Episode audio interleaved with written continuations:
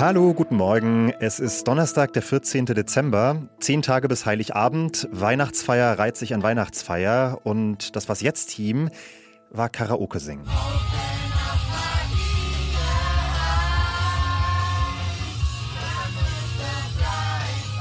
Möglicherweise ist das jetzt eher ein Grund abzuschalten, als ein Anreiz weiterzuhören, aber mehr davon gibt es im Abspann dieser Folge. Davor noch ein bisschen Politik, denn die EU-Mitglieder diskutieren über eine Erweiterung in Osteuropa und die Einigung der Bundesregierung im Haushaltsstreit wollen wir auch noch analysieren. Machen wir alles gleich, direkt nach den Kurzmeldungen. Ich bin Anne Schwedt, guten Morgen. Das US-Repräsentantenhaus hat mit der Mehrheit der Republikaner die bereits laufende Untersuchung für ein Amtsenthebungsverfahren gegen Präsident Joe Biden formal abgesegnet. Ein tatsächliches Amtsenthebungsverfahren ist damit aber noch nicht eröffnet. Die Republikaner werfen Biden vor, in umstrittene Auslandsgeschäfte seines Sohnes Hunter verwickelt zu sein. Der Präsident weist das aber zurück. Bundeskanzler Olaf Scholz hat den Kompromiss der Ampel bei der Haushaltsplanung für das kommende Jahr verteidigt. Er betonte am Abend in der ARD, Deutschland bleibe ein leistungsfähiger Sozialstaat, auch wenn der Alltag vieler Menschen teurer werde. Hintergrund ist der Beschluss, den CO2-Preis für Tanken und Heizen mit fossiler Energie stärker anzuheben. Aus Sicht der AfD treibt das die Inflation wieder an und schadet dem Wirtschaftsstandort Deutschland. Die Union fürchtet, dass auch im kommenden Jahr die Schuldenbremse nicht eingehalten wird. Redaktionsschluss für diesen Podcast ist 5 Uhr.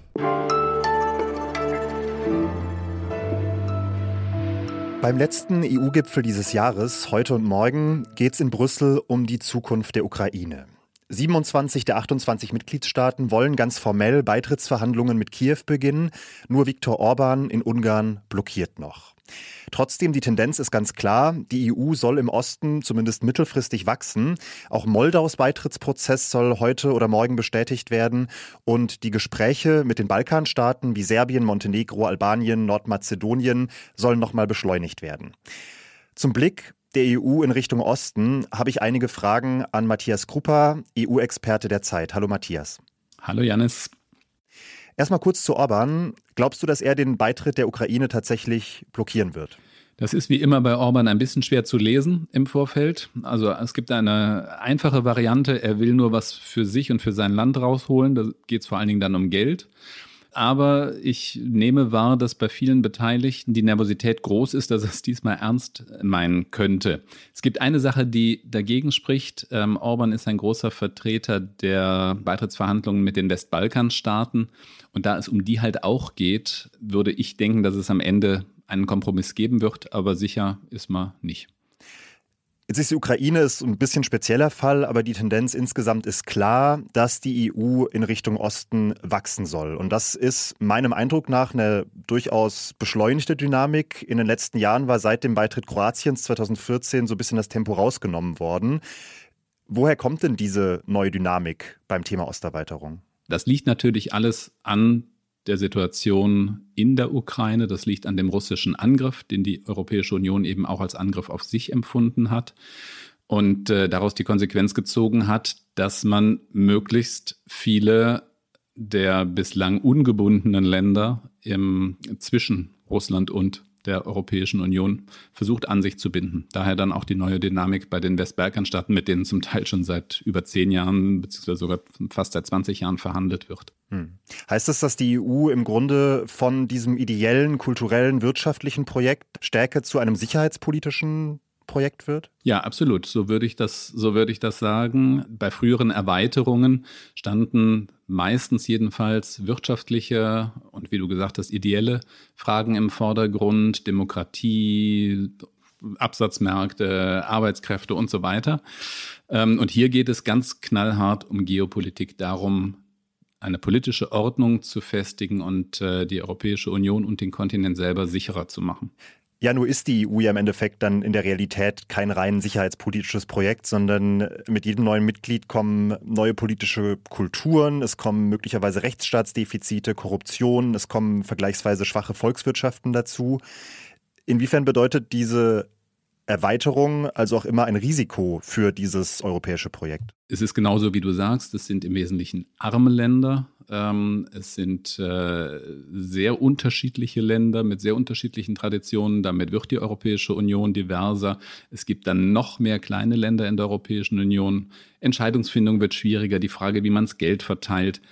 Das sind Riesenfragen und äh, die müssen beantwortet werden, bevor man oder wenn man diese Länder wirklich aufnehmen will. Matthias hat sich ganz grundsätzliche Gedanken gemacht zur Lage der EU. Den Text dazu finden Sie in der neuen Ausgabe der Zeit, die ab heute am Kiosk liegt. Und wenn Sie Lust haben, Zugriff auf unser gesamtes Angebot zu bekommen, unter abo.zeit.de slash was jetzt können Sie ein kostenloses Probeabo abschließen. Matthias, vielen Dank. Danke dir. Und sonst so? Dieser Mann ist offensichtlich aufgeregt. It could easily set a new world record for the most expensive robe we ever sold here at Julian's Auctions. Er heißt Martin Nolan und leitet das Auktionshaus Julians in den USA.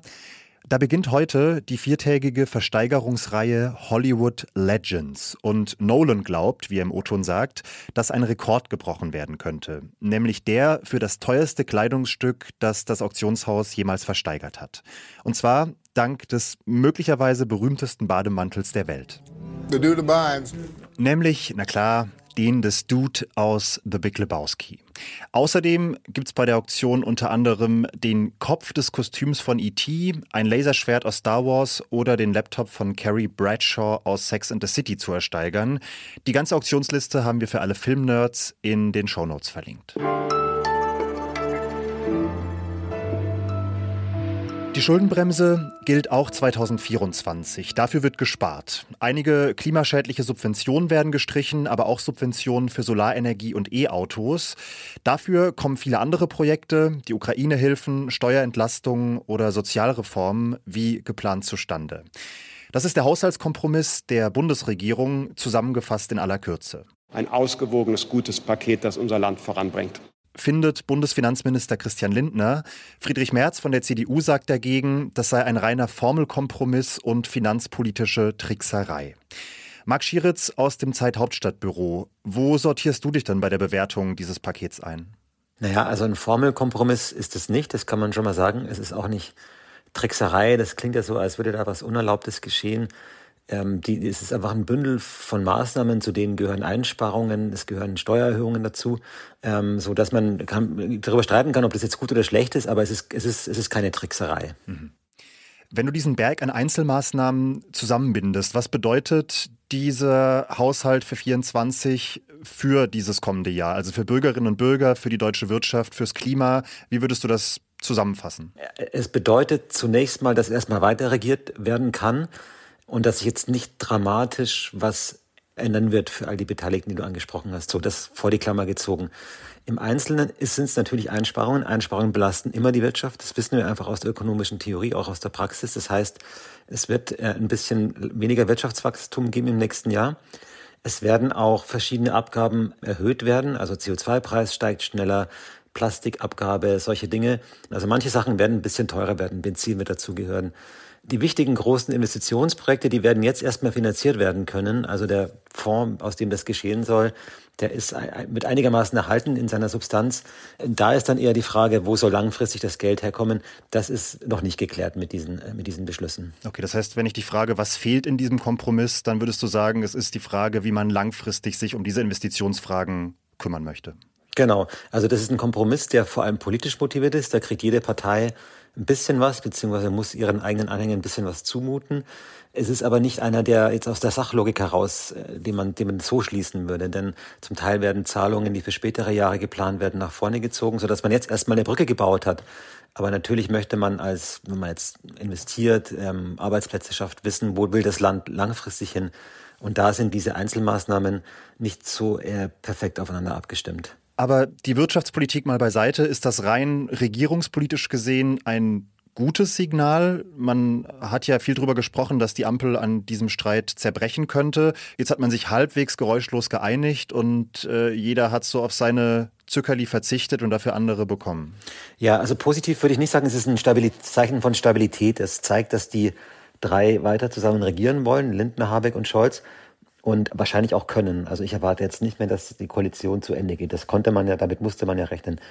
Diese Klippe ist umschifft, die werden zusammen weitermachen. Ob das jetzt so für das Land ne, ähm, sagen kann, das ist jetzt ein großer Wurf, ein neues Aufbruchssignal, äh, das sehe ich nicht. Das ist eher ein, ein Versuch, diese, dieses Loch, in das, das man selbst reingefallen ist, da irgendwie wieder einigermaßen rauszukommen. Aber es ist kein Zeichen, dass man jetzt beherbst oder zuversichtlich die nächsten zwei Jahre angeht. Also ich würde eher erwarten, mit aller Mühe, Mühe und Not kommt man irgendwie durch. So, das ist das Signal, das davon ausgeht. Das sagt mein Kollege Marc Schieritz. Vielen Dank. Ja, danke. Und Ihnen vielen Dank fürs Zuhören und einen guten Start in diesen Tag. Pia macht heute Nachmittag das Update und ich freue mich über Mails an wasjetzt.zeit.de. Ciao, ciao und bis bald. Ach so, ich hatte noch was versprochen. Ja.